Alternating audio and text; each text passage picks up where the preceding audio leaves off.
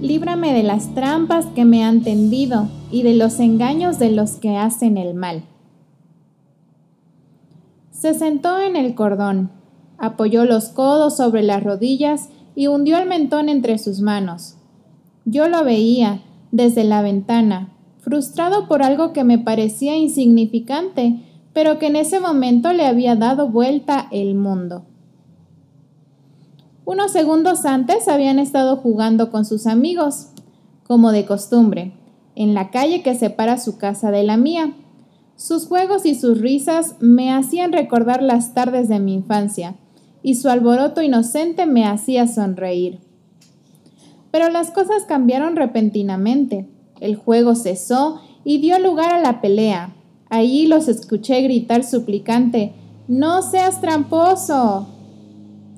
Claramente, no hubo pedido de disculpa y el juego se disolvió.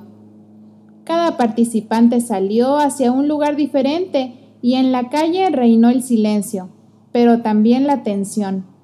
El silencio despertó mi curiosidad y me hizo espiar desde la ventana. Ahí estaba él, sentado en el cordón, desconsolado. La trampa duele, aunque sea y sobre todo a los niños. Al verlo, pensé en todas las veces que hice trampa con cosas pequeñas y con cosas más grandes también. Trampas que quizás solo Dios vio, pero que a la larga terminaron trayendo dolor a otros y a mí, momentáneo o duradero.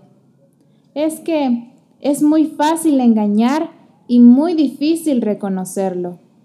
Hay trampas en el juego, trampas en el trabajo, trampas en el amor no perfeccionado e incluso trampas en la religión.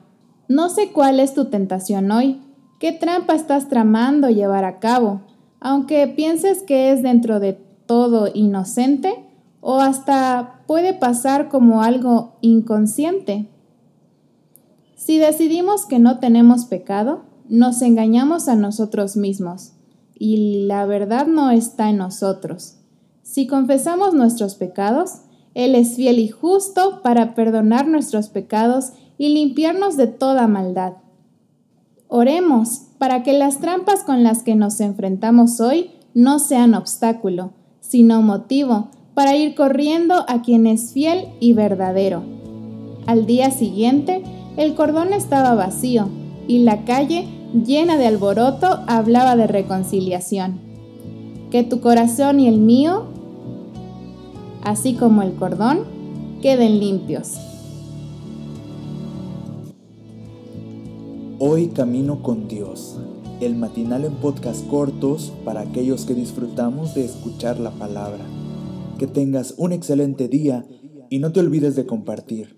Y ya sabes, por aquí nos escuchamos.